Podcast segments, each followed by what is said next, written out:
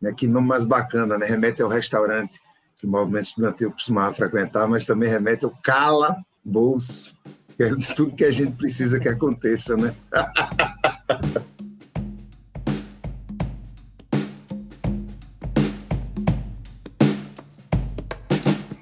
Seja bem-vindo ao podcast Calabouço, um podcast canhoto e semanal, onde falamos de política e os bastidores do poder, mas nada muito sério.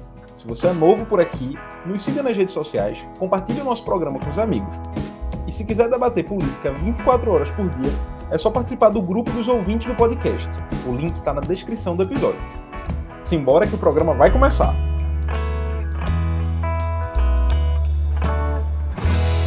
Esse é o episódio 19 com participação especial de Ivan Moraes. Escuta até o final que é a conversa sobre comunicação 2022, o partido dele, no caso o PSOL, a política do Recife em Pernambuco foi excelente. Escuta que está sensacional. Mas para quem não me conhece, eu sou Pedro Caldas e do meu lado esquerdo a gente pode dizer que acabou a mamata.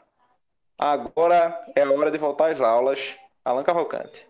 Rapaz, e aí, pessoal? Boa tarde, boa noite, bom dia para quem estiver escutando a gente, onde vocês estiverem. Acabou no mata, velho. Eu sou uma pessoa triste, longe da minha cama.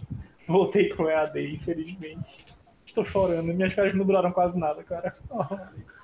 Eu nem senti. Ó, a gente estudando na federal, eu nem senti férias, pô. Foi assim, não deu nem tempo da pessoa se acostumar à falta de aula. Mas também do meu lado esquerdo, o rei dos memes do podcast Calabouço, Diego Gomes. eu pensei que tu ia fazer uma, uma, piadinha com a final do Pernambucano, mas eu preferia essa alcunha, eu preferia esse Meu time nem jogou, Diego. Eu vou falar, eu vou falar do final do Pernambucano por quê? Porque é tudo a mesma coisa, Náutico. Mas então vamos para o Trend Topics, um quadro onde, a partir de um levantamento que eu faço do, do Twitter, a gente comenta os principais fatos da semana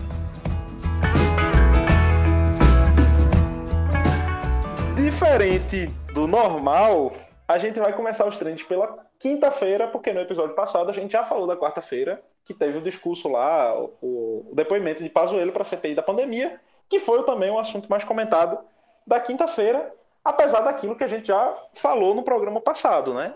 Não teve grandes revelações de, de Pazuello na CPI, não teve nada tão bombástico assim como todo mundo esperava. É, foi, foi, foi uma coisa meio que assim, a gente tinha umas, uma expectativa grande para esse depoimento do, do, do, do, general Pazuello, né? Mas não, eu acho que não cumpriu tanto assim com as expectativas que a gente tinha, até porque é, acredito que ele foi muito liso, né? Foi muito liso nas respostas. Acho que o cenário poderia ter apertado um pouco mais também eu tô começando a ficar um pouco descrente do, do, do rumo que, que essa CPI vai tomar, tá? Eu tava, eu tava esperançoso, tinha expectativa maior antes. Eu agora tô achando que, que tá tomando um rumo meio passivo. Hoje, não sei se a gente vai falar disso, mas já adiantando. Hoje foram, foi anunciado que nove governadores vão ser convocados, se não me engano, para a CPI. Bolsonaro parece que vai ser chamado para a CPI também. O, o Randolph protocolou o pedido de, de chamamento. Mas assim, eu não, eu não tô mais tão esperançoso que isso vai dar em alguma coisa, não vai ser debatido no STF, né? As, as, as mídias, né? O jornalismo já está procurando alguns ministros para tentar conversar e o entendimento é que não teria um impedimento, mas que a casa vai precisar discutir justamente porque existe um vácuo legislativo em relação à presença ou não do presidente na CPI, se pode ou se não pode convocar. Mas eu vou aqui fazer uma meia-culpa também sobre algumas coisas que eu falei na semana passada. Eu vou voltar atrás.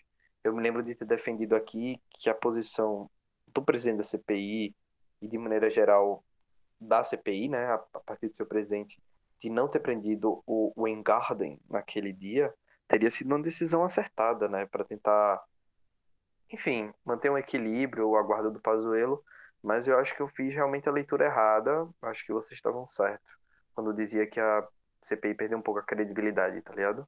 É, CPI não pode mentir, mas se quiser pode.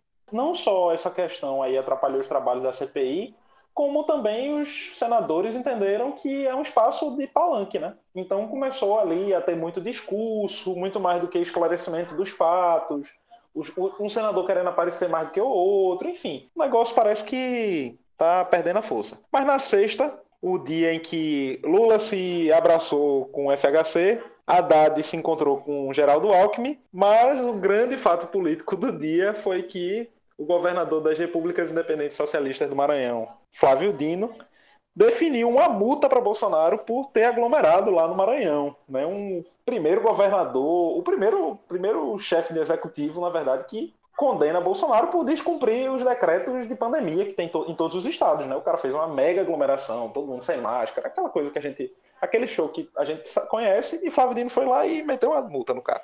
Se ele vai pagar, se ele vai recorrer, a gente não sabe, mas foi um ato importante, né? Marcou uma Palmas posição ali. Flávio Dino. Pelo amor de Deus, cara. Que cara bom, velho. Que cara bom. Sou fã. Desse aí eu sou fã. E essa sexta foi muito importante para a democracia por essas outras coisas que, que aconteceram, né? Nossa, e a foto que foi tirada, acho que foi do. Inclusive, Pedro, tu que é mais metido com, com essas coisas de fotografia, acho que foi do Ricardo, né? Do Ricardo Stuck. Não sei como. Ricardo Stuckert, o fotógrafo foi. oficial de Lula. Desde... Ele tirou uma foto, cara, de, de Lula é, e FHC, que assim, cara, a, a estética e, digamos assim, o corpo dos dois, né? Tá falando tudo ali. Tipo, ambos com, com a mão de cada. Tipo, o Lula com a mão esquerda dando um soquinho, a FHC com a mão direita e as mãos unidas, sabe? Eu, eu acho engraçado porque eu nunca, nunca enxerguei eles como polos realmente distintos, sabe? Até foi, né? Mas assim, é isso. Eles sempre tiveram muito mais perto do que todo mundo, todo mundo citava. Sim, sim, sim. E teve muita gente também dos, dos dois lados, ou mais à esquerda ou mais à direita. Teve muita gente impressionada aí com esse encontro como se isso significasse aí que o PSDB estaria fechando com o PT, né? E aí o PT é um partido vendido, ou o PT é o, o rei da estratégia eleitoral, enfim. Mas é, é, eu acho que é muita emoção ainda para afirmar. Só foi é, um diálogo que é importante. Que discutiram São Paulo, né? Isso, aí o encontro faz bem muito sentido. Estão falando que discutiram São Paulo. Uh, a Alckmin estaria de saída do PSDB, que a Alckmin é próximo de FHC para ser vice de Haddad ou Haddad vice dele em uma chapa a partir de outro partido. É um rolo compressor de voto, meu amigo, esses dois juntos.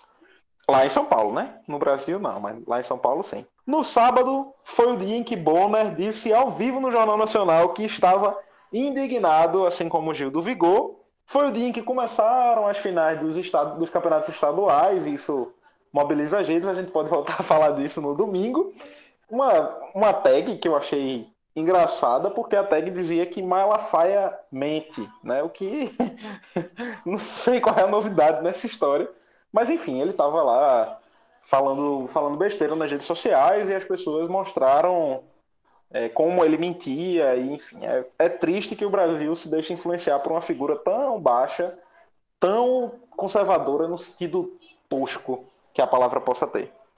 Como é o nome daquela figura de linguagem que é. Que significa repetição, cara? Eu me esqueci, mano. Malafaia mente na mesma, na mesma frase. Eufemismo. Eufemismo. É, pronto, é um eufemismo, sabe? No domingo foi dia dos brasileiros agradecerem a China, né? E aí, quem não segue, vale seguir o embaixador da China no Brasil, porque ele afirmou que iam chegar insumos para a produção, acho que de 16 milhões de vacinas. Também foi o dia em que aconteceram as finais dos estaduais aqui em Pernambuco. O Náutico foi campeão em cima do esporte depois de 53 anos. Esquece essa merda aí, porra. besteira, pô, pera aí. Para, deixa eu falar. Pera aí, pera aí. Besteira. Perder pro Juárez. Perder pro Juárez. Tu percebeu que Pedro ele encheu a boca pra falar isso aí, né? Ele chega tava passando rápido pelas outras da semana só pra falar. O esporte perdeu, não. o assunto do dia, tirando, óbvio, a final de vários estaduais, foi que Bolsonaro resolveu dar um rolezinho de moto no Rio de Janeiro, um monte de apoiadores, um negócio grande, né? E que mostra que sim, Bolsonaro ainda tem apoio, mas também que aquelas, aquelas coisas meio toscas do, do bolsonarismo, né? O detalhe. É importante destacar que esse passeiozinho custou 485 mil só de segurança aos cofres públicos. Meu amigo, você viu a quantidade de policial rodoviário federal que tava lá? Na minha cabeça, a única justificativa para aquilo é que os caras queriam estar perto de Bolsonaro. Só isso. Porque não fazia sentido nenhum, pô, aquele mil aparato policial. PMs, mil PM. Pois é. Não, e tipo, policial rodoviário federal, policial federal, enfim, um aparato muito grande, sem, sem a menor necessidade. Agora, o mais tosco do dia foi que depois o Bolsonaro foi para Equador com a mesma roupa, a roupa do rolezinho de moto, uma jaqueta horrorosa de um clube de motoqueiro. Horrorosa mesmo, porque a jaqueta de clube de motoqueiro é um negócio estiloso, né? Aquele tava era feia. E ele foi assim, não tomou banho. Vale ressaltar, viu? Que Só presidente... botar uma máscara, né? Porque lá ele usa, aqui não. Pois é, só foi botar uma máscara e foi para Equador com a roupa de um clube de motoqueiro, pô, pra um evento com o presidente, tá ligado? Assim, um negócio. É, é estética, cara. É estética. Eu acho que tudo isso faz parte da estética dele. Eu acho que é uma estética planejada também. E isso, e vende, cara. E vende na base dele. Vende que ele é próximo do povo. Pronto, esse rolê de. de... É próximo do povo, não. Para um brasileiro é cheiroso. O Bolsonaro não toma Esse rolê das motos, velho, tipo, tinha, tinha muita gente, assim, tinha o quê? 10 ou 15 mil pessoas, tá? Aí, é, sei lá, talvez 20, se você for ser muito pessimista. Mas a impressão é que tinha muito mais, é porque é moto, né? Moto é um bagulho barulhento, ainda mais aquela já, moto modelo Harley Davidson, sei lá. E aí parece que tem uma coisa, aquela coisa muito maior, mas isso já é uma estratégia antiga usada pelo próprio Mussolini na Itália para tentar demonstrar mais poder, né? A segunda-feira começou com uma imagem que lavou a alma de muitos brasileiros, né? A estátua da Havan no chão caiu uma forte ventania lá no, no, numa loja do Rio Grande do empalada, Sul. Empalada no poste. Empalada no poste, exatamente. O poste atravessado naquela coisa tosca também, que aquilo é uma coisa bizarra. Sinais, Foi o dia que os que os torcedores do Palmeiras e de outras torcidas pediram Fora Felipe Melo, porque na final do Campeonato Paulista, e aí na segunda-feira isso repercutiu, o cara na hora do Nacional fez arminha com a mão, o time dele perdeu, e enfim, também é uma figura aí tosca do bolsonarismo. O Exército anunciou que o general Pazuello, esse da CPI, que a gente já citou, estava lá nos atos do Rio de Janeiro, um militar da ativa no ato político, isso é crime, né? vai contra a, as regras do Exército, e Pazuello poderia ser preso por desrespeitar, descumprir aí as regras do Exército. E também foi o dia em que o PT sinalizou que busca uma aliança com Romero Jucá, aquele do Acordo Nacional com o Supremo com tudo. Olha, esse, essa história dele de Pazuello é um teste Bolsonaro testando a instituição, o Exército, para saber até onde ele aguenta. Tá, tá tensionando o Exército. Bolsonaro tá tensionando o Exército. Tá tentando dividir as Forças Armadas no pessoal que apoia ele e o pessoal que, que quer deixar o Exército sendo uma instituição de Estado, como sempre foi e como está escrito na Constituição, tá? O Exército precisa punir Pazuello. Não pode dar um precedente desse. Não pode. Ele está ali desobedecendo um general que está acima dele. Ele não recebeu ordem de ninguém para estar tá ali, tá? E ele não pode estar tá ali porque ele é um militar da ativa. Ele não pode tomar lado de, de governo nenhum, tá? Ele tá, tem que servir ao Estado brasileiro, não a nenhum tipo de governo. Então o exército precisa punir esse cara, urgentemente. Sobre Romero Jucá, se até eu fiquei enojado, acho que a Dilma passou um pouquinho mal quando viu essa aproximação. Vá pra casa do Romero Jucá, seu filho. Ia... Ai, meu Deus. Não, gente, Romero Jucá. Vale, vale ressaltar, viu? É, uma, é, um político pernambucano. Romero Jucá começou, enfim. Nem, nem tudo que a gente. Eu quero papo com Meirelles. é, ali Ali é a responsa. Na terça-feira, e gente, eu preciso confessar, essa foi da semana para mim, foi a notícia que eu fiquei mais chocado quando eu vi isso nas redes sociais. Os bolsonaristas estão pedindo que Pazuello seja candidato a governador do Rio de Janeiro. Meu Deus e eu fiquei, eu fiquei abismado. né? Eu fiquei abismado porque é isso. Já é o estado que está completamente destruído, falido. O governador sofreu impeachment enfim, confusão. Aí a turma vai e olha para aquele estado e diz assim: quem vai resolver essa bronca aqui é Pazuello. Tá ligado? Sei não, pô. Sei não. Brasil às vezes me surpreende. Mas também foi o dia em que oficialmente Tabata Amaral pôde sair do PDT, né? Tinha um processo correndo na justiça, na justiça eleitoral em relação a isso, porque para quem não sabe, né, desde que votou a favor da reforma da previdência, tem uma briga entre Tabata e o PDT né, é, uma perseguição do PDT para a, a Tabata, né, e ela estava com alguns direitos políticos é, suspensos ou sem conseguir exercer algumas das suas atividades é, partidárias, né, e agora ela ganhou aí na justiça né, o direito de sair do PDT sem perder o mandato né, para o partido. Para terminar aqui os nossos eu trends. Um comentário sobre isso muito rápido, porque eu sou um estudante de ciência política e assim, o, o, o Twitter dos cientistas políticos é, amanheceu polvorosa com essa história, porque é uma decisão que é muito errada, que desrespeita as instituições partidárias do Brasil, tá? É, as elites dos partidos têm que ter controle sobre a disciplina partidária dos seus dirigentes. O ponto não é se a Tabata deveria ou não ter votado a favor ou, ou não da reforma da Previdência. Mas o ponto é o TSE dizer que o partido não pode puni-la por causa disso. Tá? O PDT tem o direito de, de puni-la, assim como ela tem direito de ter votado do jeito que ela votou. Mas o PDT, como, como partido que, que era dela, tem todo o direito do mundo de ter feito isso. Com a, com, a, com a janela partidária chegando tão próxima agora, no início de 2022, não precisava ter criado esse precedente. Isso é péssimo, tá? Isso é péssimo para as instituições formais que são os partidos políticos no Brasil. Eu fiquei surpreso, eu... inclusive, por isso. Antes, eu antes ia fazer um comentário por aí também. Seu Marlon já disse tudo. Eu, eu fiquei surpreso justamente por essa decisão ter saído tão perto da janela partidária. Já é. é falta o quê? Um ano? Menos para a janela partidária abrir. Cara, não faz sentido nenhum ter, ter, ter, ter essa decisão. Pois é. E a própria Tabata também já estava acostumada com a situação dela, já estava conseguindo continuar seu mandato. O mandato continua atuante, mesmo, mesmo com essa situação.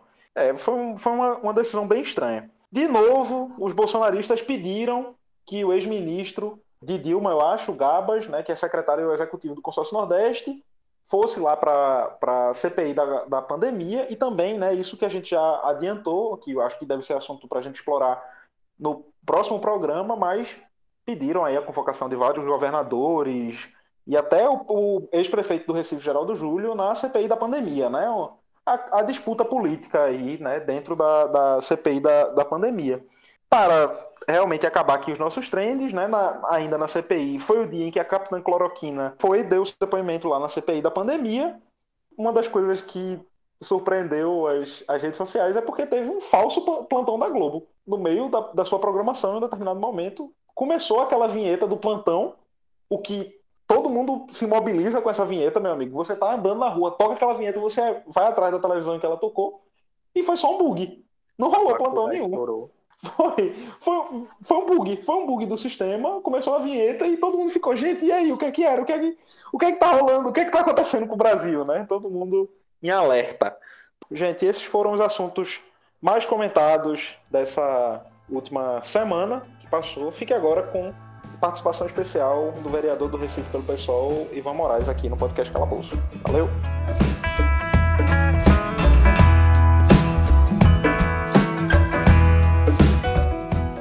Você tem gostado de ouvir o podcast Calabouço e as participações especiais que passam por aqui, ajuda no crescimento desse projeto. Indique o Calabouço Cast para amigos e divulgue nas suas redes sociais. É com muita satisfação que a gente recebe aqui no podcast Calabouço o vereador do Recife pelo PSOL, Ivan Moraes, jornalista, escritor, defensor de direitos humanos e um lutador de tantas pautas. Pedro, que bacana que a gente está aqui junto. Um abraço para você, para Diego, para Alain para todo mundo que escuta, o Calabouço. Né? Que nome mais bacana, né? remete ao restaurante que o movimento estudantil costumava frequentar, mas também remete ao Calabouço, que é tudo que a gente precisa que aconteça, né? O pior é que a gente nunca tinha pensado nessa, nessa, nessa Foi muito bom, gostei. Sim. Eu vou começar aqui passando a bola para o meu companheiro de bancada, Diego, porque acho que dos temas que a gente vai tratar aqui, esse é o mais urgente. Manda as ordens, Diego. Então, eu li um artigo teu que saiu no Jamildo e eu queria que a gente conversasse um pouco sobre isso. Queria que aqui tu trouxesse alguns argumentos, porque esse é um debate que está muito forte. Eu defendendo realmente que a gente vá para a rua. Sofri bastante ataque da galera dos próprios partidos de esquerda, muita gente contra. E eu queria que tu me ajudasse, que tu trouxesse uns argumentos aqui para a galera do calabouço, porque a gente tem que estar tá na rua, alguns argumentos que tu colocou nesse artigo e eu queria muito que a gente pudesse discutir aqui junto com os meninos sobre por que é importante e o que que a gente ir para a rua é diferente do fato de Bolsonaro também estar tá indo para a rua nos finais de semana. Pode crer, gente. Isso que eu vou, vou começar do começo. Eu acho que ninguém em sã consciência, ninguém que não é negacionista, tá afim, tá querendo, tá estigado assim na, na ideia fixa de estar tá se aglomerando. Eu acho que é, isso já foi demarcado há bastante tempo. Agora, o que é que acontece? É, os nossos governos, e o governo federal, como sendo o, o governo federal, é, não tem dado condições de a maioria da população ficar em isolamento social, como a gente sabe que é certo antes da vacina chegar. E não tem vacina para todo mundo. A gente vive no Recife, é numa cidade em que recebeu cerca de 500 mil vacinas do governo federal, E a gente precisa, para poder vacinar toda a nossa população, de mais de 3 milhões de doses de vacina. No Brasil todo, a gente deve ter passado de 10%, mas da primeira dose, da segunda dose, a gente já nem sabe. O Brasil é um dos países que menos vacina no mundo e não tem perspectiva de chegar à vacina. Enquanto isso, a maioria da nossa população, e eu quero colocar muita ênfase nesse argumento, é, não tem opção de ficar em isolamento social.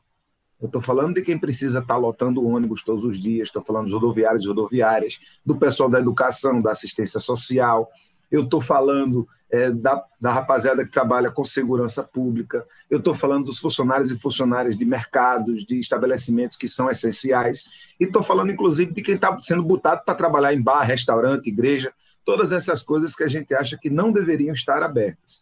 Nessa conjuntura e na perspectiva real de que a cada dia que passa no poder, Bolsonaro é responsável por mais mortes, alguma coisa tem que ser feita. Eu, por exemplo, há bastante tempo, é, fiz um acordo comigo mesmo dizendo que eu não vou escolher protesto. Né? A gente da esquerda, no começo, tinha muita frescura com panelaço, porque o panelaço foi usado pela direita é, no golpe de Dilma. Mas no dia que marcar para bater panela, você vai me ver batendo panela. No dia que marcar para gritar na janela, você vai me ver gritando na janela. Teve outros dias que marcaram carreatas. É, eu não, não de carro, nem carro eu tenho. Peguei minha bicicleta, fui para todas as carreatas que foram é, chamadas na minha bicicleta. Eu acho que a gente está vendo um momento que cada pessoa tem que, na medida, e aí esse papo é importante também, é na medida do que, do que acha que deve, na medida do respeito é, ou da ousadia que tem sobre o próprio corpo, é precisa, nesse momento histórico, se posicionar contra Bolsonaro. Isso aí eu não tenho dúvida que nós vamos ser cobrados por nossos filhos e filhas, nossos netos e netas. Quem tiver o privilégio de ficar velhinho ou velhinha, vai ouvir algum pirraia chegar e dizer: Ô papai, ô vovô, ô vovó, naquele dia que Bolsonaro estava falando todo tipo de besteira, comemorando morte de milhões de pessoas, você estava fazendo o quê? Eu quero ter a tranquilidade de dizer: olha, eu até me arrisquei. É, mas até ir para a rua na pandemia eu fui. Eu botei face shield, botei máscara, duas máscaras, me muni de álcool em gel, fui de bicicleta para não correr o risco de estar tá perto de ninguém, mas eu vou. Eu acho que, antes de mais nada, é uma discussão sobre privilégio e sobre a tarefa histórica que a gente tem nesse momento. É muito cômodo é, para uma certa classe média, na qual, inclusive, eu me encontro, eu me identifico, é, que estão tendo condições de ficar muito tempo em casa, eu estou isolado, estou aqui dentro de casa, trabalhando de casa, minha companheira está trabalhando lá de casa do outro lado, é, minha filha está proibida de ir para a escola é, nós estamos evitando receber amigos em casa, nós não vamos para bar e restaurante já faz mais de um ano, mas não entendemos que nesse momento específico da história da humanidade, nesse dia específico, nós precisamos correr um riscozinho. Então eu vou. Para esse protesto eu vou. Eu acho que quem não está à vontade de ir tem todo direito de não estar tá à vontade de ir. É quem acha que precisa permanecer em casa, precisa permanecer em casa. É quem teve exposto ao vírus, que sabe que foi exposto, precisa ficar em casa é quem ficou doente recentemente está obrigado a ficar em casa. Agora, se você está tá com saúde, se você está isolado, é se você vai se proteger, se você não tem perspectiva de contato com ninguém que é do grupo de risco, se você já recebeu a vacina, só esse grupo, nós somos milhares de pessoas. Nós somos milhares de pessoas que podemos dar uma aula de como se faz protesto. Imagina Diego, Alain e Pedro é, se a gente junta milhares de pessoas por todo o Recife, começando lá do Derby, com distanciamento social de dois metros, e a gente respeita esse distanciamento de dois metros, todo mundo de máscara, 100% das pessoas de máscara, 100% das pessoas protegidas, imagina o que isso pode significar. A gente pode fazer um movimento que vai do Derby até o marco zero de gente, é, sendo um momento histórico, nesse momento importante que a gente precisa se posicionar. Agora, as poucas pessoas é que eu tenho visto se posicionando, muitas vezes até de forma agressiva, de forma violenta, dizendo: ah, é uma imbecilidade. Ah, teve um, um boboca agora que botou no Twitter que é a, a necrobiscoitização e começa a inventar coisas. Olha, essas pessoas, pelo menos as que eu estou vendo, é gente que não ia para protesto nunca, de jeito nenhum. Pode ser sem pandemia, pode ser com sol, pode ser na praia, pode ser com música. Tem gente e é isso, eu já, eu já aprendi isso, porque eu estou na rua já há mais de 20 anos, né? com todo respeito a quem está chegando agora, eu já tenho mais milhagem é, de conta da Boa Vista é, do que tem de avião. Então, tem gente que não vai para protesto, tem gente que gosta de ser sommelier de protesto, tem gente que gosta de botar gosto ruim, Tem gente que, se você marcar no final de semana, vai dizer que é errado o protesto final de semana, porque é, é da burguesia, é porque protesto final de semana não fecha comércio. Tem gente que, se você fizer protesto no meio da semana, a mesma pessoa vai dizer protesto no meio da semana atrapalha o trânsito, o trabalhador acha ruim. Nananana. Se você faz protesto com música, aí vai ter gente dizendo não pode fazer protesto com música, que é despolitizado, que protesto com música é coisa de pelego. Aí você faz protesto sem música. Aí você fala, pô, protesto é um saco, não tem para quê. Então tem gente que vai sempre achar coisa ruim, vai sempre achar um defeito, vai sempre querer dizer que o povo não tem que protestar. Essa galera não merece 30 segundos da nossa atenção. Os colegas, as colegas, a galera que está com a gente, é que vem é, de boa vontade fazer sugestões, problematizar, às vezes até desabafar. Tem muita gente que tem me inscrito para desabafar. Pô, Ivan, tá muito afim de ir mas eu não estou à vontade, eu sou grupo de risco, não fui vacinado ainda, é, ou não estou à vontade porque minha mãe pegou Covid agora recentemente, ou não estou à vontade porque meu pai é velhinho. Essas pessoas têm mais é que não ir mesmo. É, e eu abraço virtualmente essas pessoas e elas têm toda a razão, não está à vontade, está acontecendo alguma coisa, você não está tranquilo, está se protegendo, está isolado. Não vá. Eu vi essa postagem do Necropoliticagem pouco antes de entrar aqui para a gente gravar. Por isso que foi muito engraçado. É, foi a última coisa que eu vi antes da gente começar a gravar. Ivan, mudando um pouco de, de assunto, na, nessa conturbada eleição de 2020 que o Recife passou, a gente pode listar aí uma série de acontecimentos e resultados, né? Inclusive, um, assunto que a gente falou no quarto episódio do Calabouço, a gente está no 19, com Cida Pedrosa, que tinha sido quase que recém-eleita vereadora, estava pegando a chave do gabinete nessa época. E um desses acontecimentos que eu queria destacar aqui, queria que tu comentasse, foi o crescimento da bancada de esquerda na Câmara de Vereadores do Recife. Nesses meses, já é possível dizer que melhorou alguma coisa, que mudou alguma coisa na dinâmica da casa ou continua continua parecido com o que era antes, né? Um espaço tão Eu posso aqui dizer, eu posso aqui dizer como com muita humildade, como empregado de vocês, que para mim melhorou muito. porque no final da legislatura passada eu estava praticamente sozinho na esquerda, praticamente sozinho, a verdade verdadeira é essa, é, numa Câmara é, fundamentalmente, fundamental, é, fundamentalmente fisiologista, isso não mudou muito, mas com a bancada de esquerda que já controlava a oposição no final da legislatura passada, é, eu era o único vereador do PSOL é, e era provavelmente o único que levantava pautas da esquerda contemporânea. É, eu trazia muitas dessas pautas e muitas vezes só.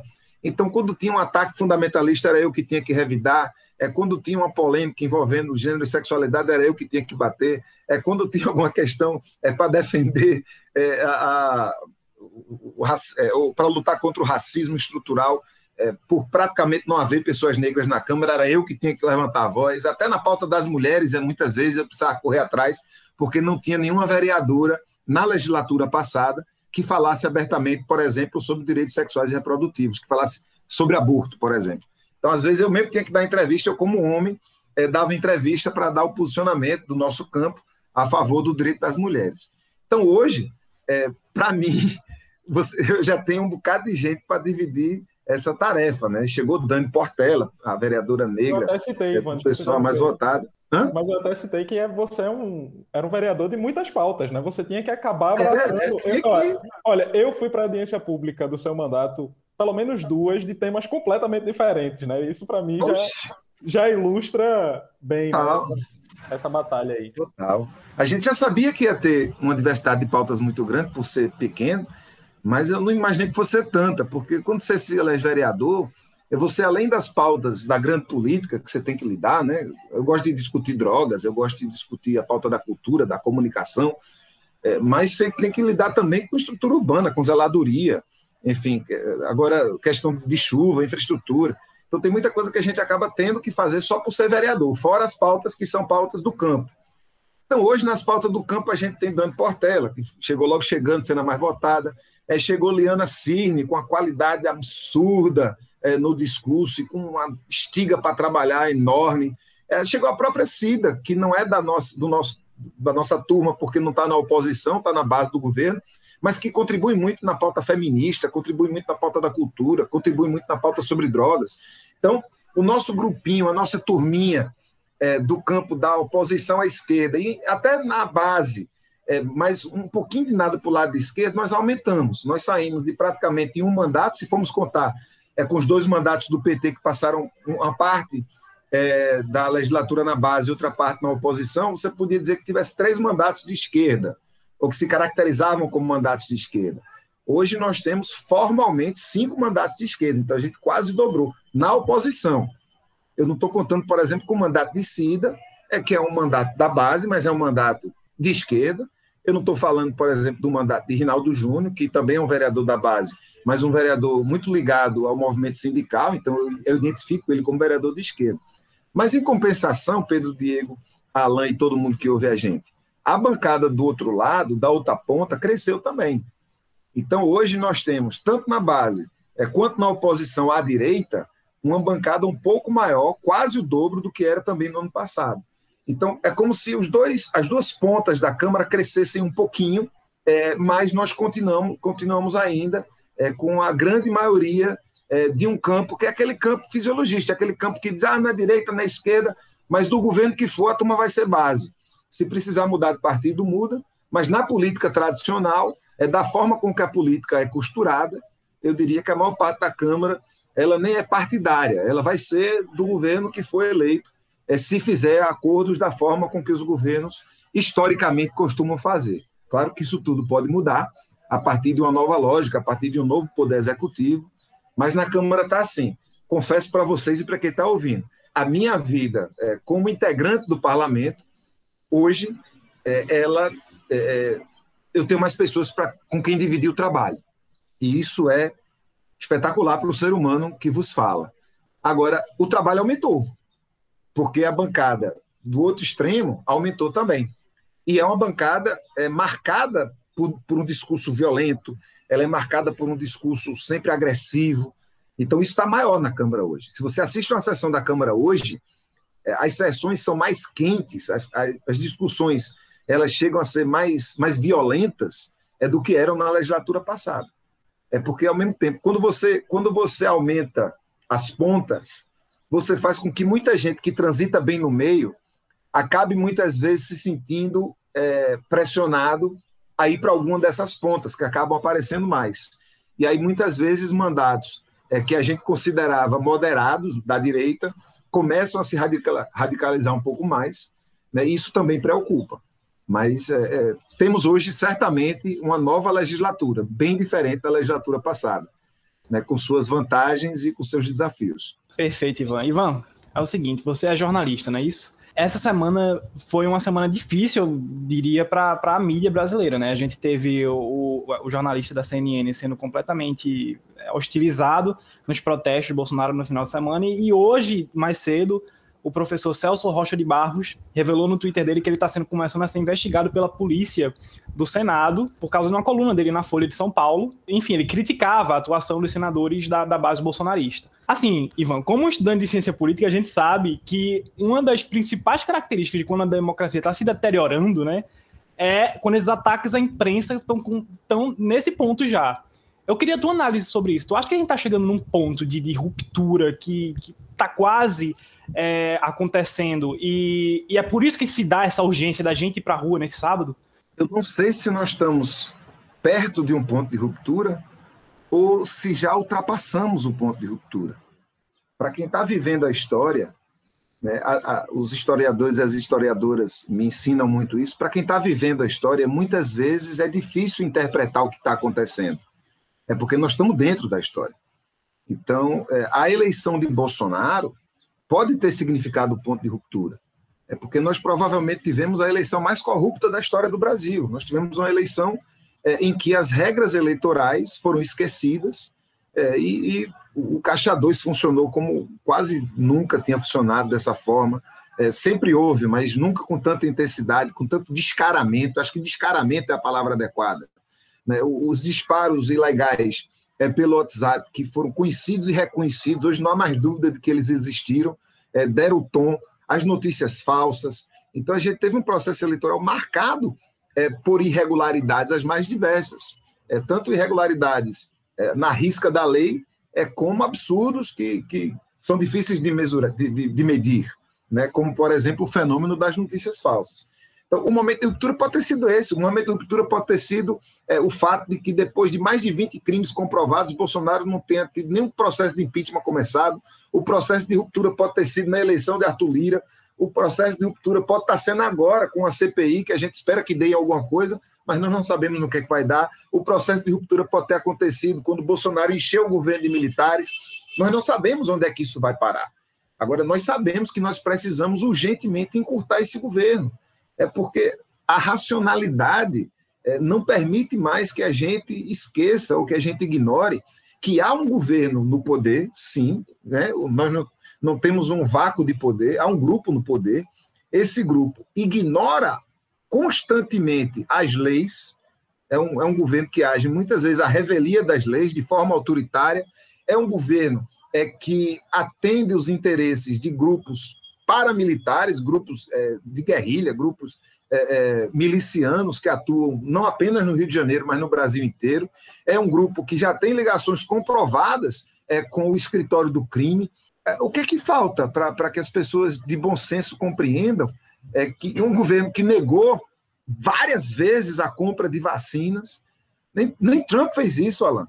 O, o Donald Trump ele tinha todo aquele, aquele mise-en-scène de, de, um, de, um, né, de um outsider, de um autoritário, é, sabe? Aquela coisa do privilégio branco, aquela coisa que ele orgulhava-se tanto de.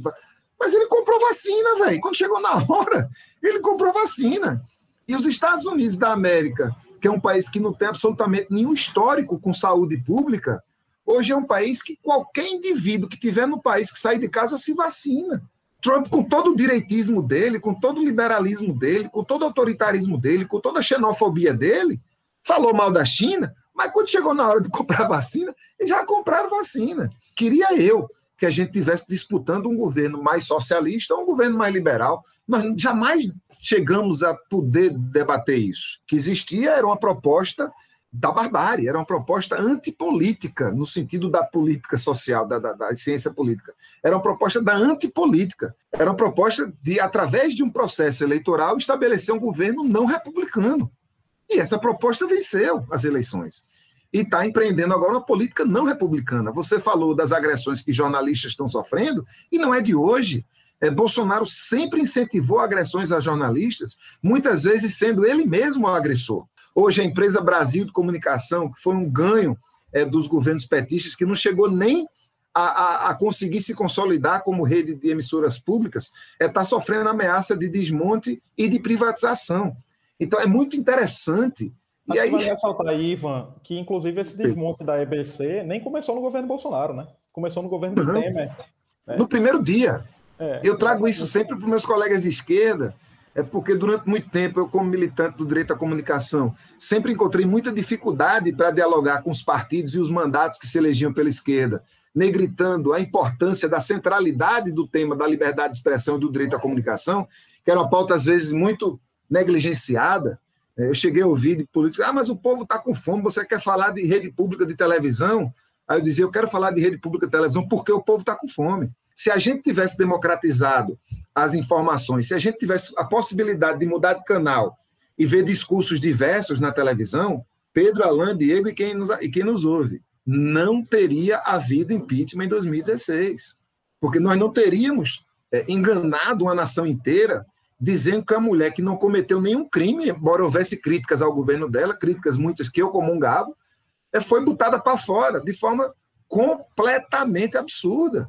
Então, é fundamental, gente, a gente compreender que nós não estamos vivendo um momento normal. Nós não estamos vivendo um momento normal. Não é um momento como qualquer outro de uma democracia estabelecida que tudo que a gente tem que fazer é esperar o momento eleitoral.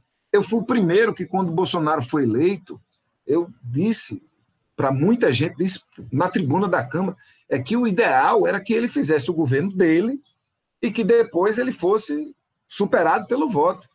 Mas só que o governo dele já mostrou que não é um governo republicano democrata, é um governo criminoso. Assim, o que falta mais depois dessa CPI de a gente ver ministro atrás de ministro né, ir para o Senado para mentir descaradamente, mentiras que um Google desmente. Assim, não é mentira rebuscada, não, Pedro Diego Alain. Os cabas não estão contando mentira que você tem que abrir a mala secreta com código X para poder saber que é mentira, não. eles estão mentindo sobre coisas que disseram publicamente, que está na internet. Assim, o tipo de lorota que está se contando na CPI, um Google desmente. E o que é que está faltando para a gente entender que o vírus está matando muita gente, mas está matando muito mais gente no Brasil do que em qualquer outro país do mundo, porque apenas no Brasil e apenas no Brasil você tem um governo que joga ao lado do vírus. Em nenhum outro país, nenhum outro país. Eu estou falando de países de direita, estou falando de países que são ditaduras. Eu não estou falando de, só dos países que a gente gosta, não.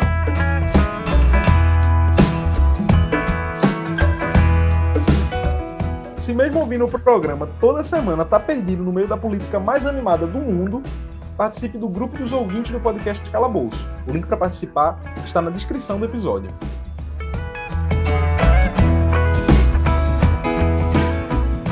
Eu ia fazer uma pergunta aqui um pouco mais nacional, mas não, não posso deixar de falar também do nosso estado depois da resposta anterior que, que tu trouxe aqui pra gente da pergunta de, de Pedro.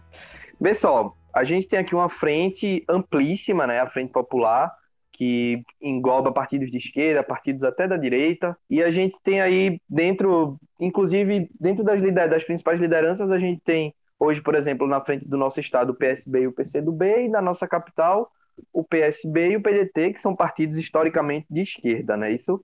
E aí eu queria saber qual é a possibilidade do PSOL, num futuro próximo, compor, compor essa frente ampla. E no âmbito nacional também. Queria saber como é que tu enxerga em relação a essa frente ampla aí que os partidos de esquerda vão tentando construir é, contra Bolsonaro, né? Tentando agregar todo mundo. A gente vê Lula aí se encontrando com figuras históricas da direita, nomes até fi bastante fisiológicos, tem ganhado aí elogios e afagos públicos de líderes da esquerda. E eu queria ver como, como é que tu enxerga isso, como é que tu vê, inclusive, o próprio PSOL inserido nesse contexto, tendo em vista que o PSOL sempre foi um partido que propôs uma candidatura própria, era um partido crítico, oposição à esquerda, aos próprios governos do PT também, né? Como é que, que tu que tu vê isso? Primeiro ouvinte do Calabouço, eu estou falando por mim, Ivan Moraes. Perfeito. É, inclusive, importante dizendo que o PSOL vai passar por esse ano por um processo congressual, é, vai ter aí uma nova direção é, eleita pelos filiados e filiadas. Se você é do PSOL, é, se você é filiado no PSOL aqui em Pernambuco, entre em contato com a gente, vamos construir uma atuação bacana nesse congresso, porque a gente precisa de um partido que se planeje melhor, a gente precisa de um país que chegue no interior com mais qualidade, a gente precisa de um partido é, que tenha mais transparência é, em tudo que faz e a gente precisa de um partido que seja cada vez mais participativo. E eu estou participando desse processo interno é, pela primeira vez do Congresso do PSOL, propondo, escrevendo tese, é, para justamente ver se a gente consegue fazer com que o partido seja melhor ainda. Eu entendo que eu estou no melhor partido do Brasil, e digo por quê, mas eu vou agora focar na pergunta de Diego. Eu só fiz agora a introdução para negritar meu lugar de fala. O que é que eu acho, Diego? Eu acho que o pessoal tem uma tarefa é, na democracia brasileira. É, tem sido uma tarefa muito importante. O pessoal é um partido que nasceu, antes de eu me filiar, nasceu de um racha do PT quando o PT estava no governo. Então é preciso é, respeitar essas pessoas que estavam num partido que tinha acabado de chegar ao poder, ou seja, tinha todas as benesses, as possibilidades é, de se abraçar com a máquina pública e decidiram que o país precisava de uma alternativa mais à esquerda, é que pudesse também debater é, quais seriam os rumos do nosso país. Então, esse é o pessoal, esse é um, é um partido contemporâneo, é um, país, é um partido que não tem vergonha de dizer que a gente precisa de uma nova política sobre drogas, antiproibicionista, e que isso é central, que isso não é perfumaria, que legalizar as drogas no país é, é muito importante, não apenas para prevenir a violência, mas para garantir emprego e renda para muita gente, tirar muita gente da cadeia. Não é uma discussão de doidão, maconheiro, bestalhado, é uma discussão de gente séria, e o pessoal não tem vergonha de dizer isso. O pessoal é um partido que não tem vergonha de defender as causas da população LGBTQIA, nos seus planos de governo.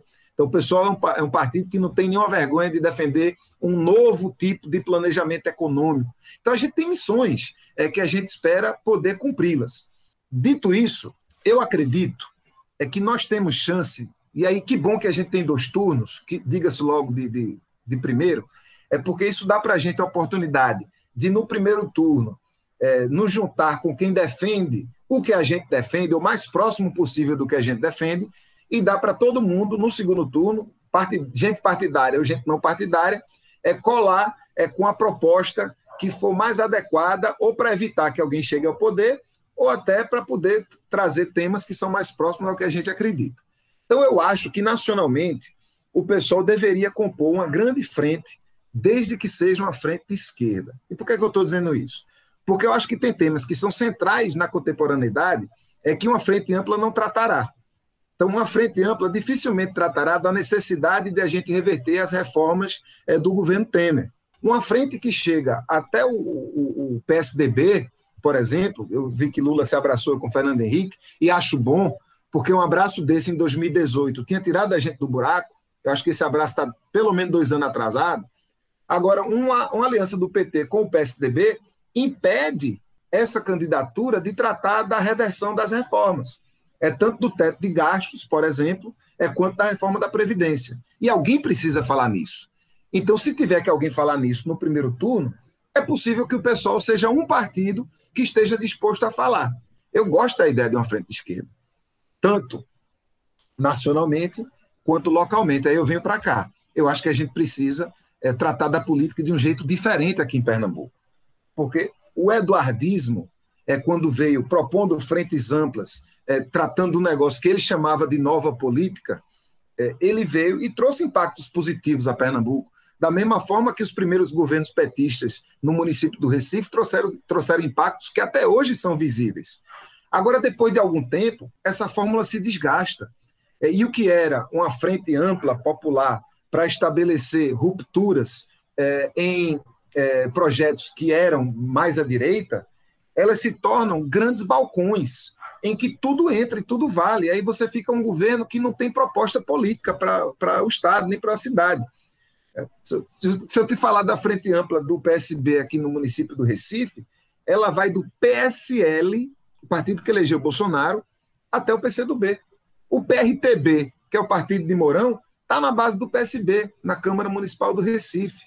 Então, é difícil. O PP, que foi um dos principais partidos que derrubaram Dilma, que tem hoje a segunda maior bancada da Câmara e da Assembleia, estão na base do governo do PSB. Então é complicado, Diego, para um partido feito o PSOL, é que sabe o que quer, que tem plano para a cidade, tem plano para o Estado e tem plano para o país, né, que tem muita tranquilidade de fazer acordos, e eu acho que cada vez mais, e aí a, a, a coligação com o PT em 2018, 2020, desculpa, é, foi um grande aprendizado para todo mundo do nosso partido, é que ainda não tinha feito uma coligação tão grande, majoritária na nossa cidade, trouxe para a gente muitos aprendizados.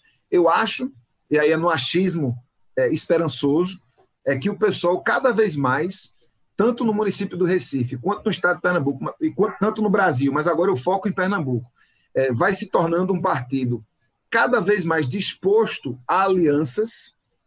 Isso é uma, para mim, isso é uma tendência no partido, mas ao mesmo tempo é um partido que reconhece a sua missão é de ser semente é para uma nova esquerda. É porque a esquerda que hoje encontrou espaço nos governos do PSB, ela via de regra tem se tornado uma esquerda diluída, quando não uma esquerda calada. É, eu tenho na minha experiência de vereador, e aí falando mais do meu trabalho institucional, encontrado muitas pessoas muito boas, muito bem intencionadas, é, competentes, com pensamento de esquerda, trabalhando nas gestões. E muitas vezes eu sinto o desespero dessas pessoas, ou o incômodo dessas pessoas, é por estar trabalhando numa gestão que é muito mais pautada por conceitos que são conservadores do que conceitos que são progressistas. Você, os dirigentes às vezes estão contentes, mas quando você vai para o campo, é você ver que quem até votava no PSB, ou já votou, ou é filiado ao PSB, ou que está nos, nos tantos partidos que compõem a base, muitas vezes se identificam muito mais com o discurso e a prática é do pessoal. E a gente na rua, quando a gente vai para os protestos, a gente sabe que muita gente que está na base do governo até é, gostaria de estar ao lado da gente, mas não está. Às vezes até gostaria de ter uma política mais ousada, mas não consegue fazer. É porque a amplitude, a base cresceu tanto, né, os compromissos é, partidários institucionais hoje, é tanto do governo do Estado quanto da Prefeitura do Recife, eles são compromissos levados tão a ferro e fogo, é que é muito complicado para a gente propor alguma coisa diferente. Eu digo por mim. É, eu dialogo com, com secretários e secretárias da prefeitura inteira e dialogo sempre de coração aberto. Mas é muito difícil transformar uma ideia que tem. Mas se houvesse mesmo interesse de a gente ter uma frente de esquerda em Pernambuco, eu acho é, que o pessoal deveria ter tranquilidade para sentar nessa mesa. E eu defendo que a gente sente nessa mesa. Mas o pessoal não pode compor o governo com fundamentalista. O pessoal não pode compor o governo em que a Secretaria de Drogas é, faz contrato com comunidade terapêutica, é, custando até 2 milhões de reais por ano, é para mandar gente que poderia ser tratada na rede de assistência psicossocial, que está aos pedaços. Os CAPs de Recife não têm dinheiro para funcionar. Então, não dá para o pessoal compor esse governo. Agora, se você me disser, não, Ivan, a Frente Popular, ampla, amplíssima, vai disputar o primeiro turno é, e foi para o segundo turno com o candidato bolsonarista. Aí você vai me ver botar o adesivo que for, do número que for no meu peito, e eu vou fazer campanha.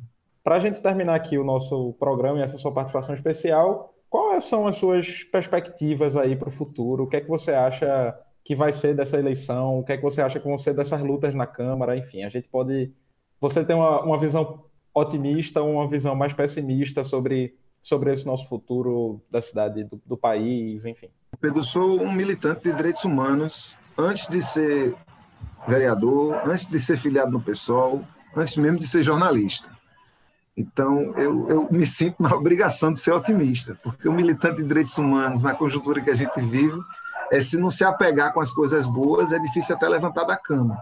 Então, hoje, eu estou muito contente com o aumento da esquerda na Câmara, estou é, achando que está difícil, mas tem mais gente junto com a gente e a gente percebe que cada vez mais é, as pessoas é, estão despertando para a participação da política.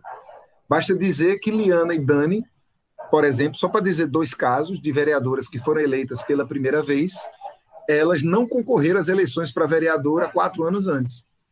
Né, esse é um dado importante. E dizer que quatro anos antes, em 2016, nem Dani estava afiliada no PSOL nem Liana estava afiliada no PT. Então, o que, é que isso significa? Que cada vez mais mulheres, cada vez mais pessoas da sociedade civil, pessoas militantes, têm se interessado pela política. E essa é uma das minhas principais missões. É, eu compreendo a política como uma missão. É, eu tenho é, tarefas a cumprir. Dentro da minha tarefa, por exemplo, eu concorro, aceito concorrer e aceito disputar até cumprir dois mandatos de um determinado cargo. Esse é o compromisso que eu tenho com a minha família, comigo mesmo e com a militância. Então, por exemplo, eu já fiz dois mandatos de vereador. fiz um de vereador, estou no segundo de vereador. Eu sei que a vereador não concorro mais.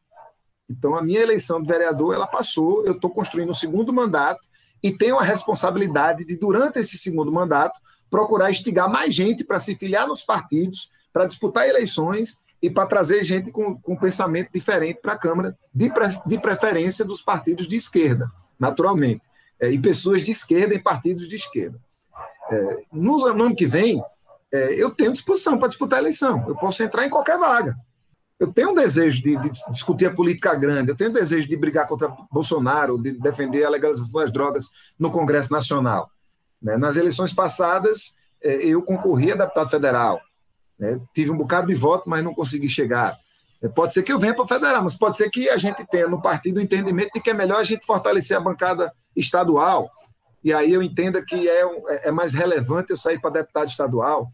Ou pode ser como a gente já está fazendo, né? O, o, grupo que eu participo, Viva Pessoal, já está começando a discutir Pernambuco. Então nós queremos, daqui para o final do ano, é ter um desenho é, do estado que a gente quer. Quais são as prioridades que a gente quer inverter no estado de Pernambuco, por exemplo? é trazer uma polícia é, que vai gastar mais tempo prendendo assassino do que prendendo traficante, eu acho que é uma tendência. É ter um governo é, que se implique, inclusive financeiramente, na atenção básica nos municípios, eu acho que é por aí. É ter um governo que respeite o meio ambiente, é ter um governo que traga a pauta feminista para a centralidade, é ter um governo que entenda a pauta racial como central, é ter um governo que vai fortalecer a TV Pernambuco. Daqui para o final do ano, a gente vai ter um desenho do que a gente quer para o Estado de Pernambuco. Né? E se a rapaziada do pessoal achar, e se a conjuntura é, entender é, que a gente precisa apresentar candidatura própria ao governo do Estado, meu nome está na roda. Não é, não é o único, tem muita gente boa no pessoal. Posso falar de mim, de Dani, de Paulo, de Áureo, é, posso falar é, de Eugênia, de Carol, de, de, de Rob, é, de, das juntas, para não esquecer ninguém, Joelma, Carla. tem um bocado de gente boa e cada vez mais gente boa chegando no partido. Né? Hoje o pessoal é um partido arejado, é um partido de muitas pessoas, de muitas lideranças, de muita capacidade, de muito compromisso. Eu ainda cumprindo a minha missão na política, no ano que vem eu tenho essa. Eu estou na chapa, e aí vamos ver onde é que vai ser o melhor lugar para botar minha cara. Eu, no melhor santinho, estou à disposição. Né? Entro onde achar que, que eu, a minha missão vai ser melhor cumprida, mas mais do que isso, mais do que isso, todas as pessoas que estão ouvindo esse podcast sabem, porque agora eu estou dizendo, que até seis meses antes da eleição você pode se, se, se filiar num partido e se candidatar. Então é meta minha que entre um bocado de gente no PSOL e em outros partidos de esquerda, mas no PSOL, porque a gente vai ter a tarefa de construir 100 candidaturas em Pernambuco, é, para a Assembleia Legislativa de Pernambuco e para a Câmara Federal. É, e eu estou disposto a tentar construir, junto com muita gente, essas 100 candidaturas, sendo pelo menos metade de mulheres, sendo pelo menos metade de pessoas negras, tendo um bocado de gente LGBTQIA, tendo pessoas com deficiência, para que a gente possa, todo mundo, vê que bacana, imagina 100 candidaturas defendendo o mesmo projeto, dialogando com vários segmentos e várias regiões do estado inteiro. O meu objetivo é esse. Onde eu votar nessa confusão toda, é onde for o melhor lugar para mim, é onde eu acreditar e as pessoas que andam comigo, a quem eu ouço muito, acreditarem que eu vou fazer o melhor papel. Eu estou à disposição. Senhoras e senhores, esse foi Ivan Moraes. Um prazer receber Ivan e agradecer também aos ouvintes que nos escutaram até aqui. É, Ivan, muito obrigado pela sua participação, pelo seu tempo, pela sua contribuição e pelas reflexões que você nos deixou aqui pensando né, depois dessa, dessa conversa. A pedir demissão não, viu, Pedro? eu nem sabia, tá vendo? Ainda bem que eu trato bem. Tem muita gente boa, pô. Não, eu vou, eu vou contar. Eu lido vou... com gente boa o tempo todo no governo, pô. Só daqui a gente não consegue falar. Esse podcast foi editado por Pedro Caldas, Claranã Audiovisual.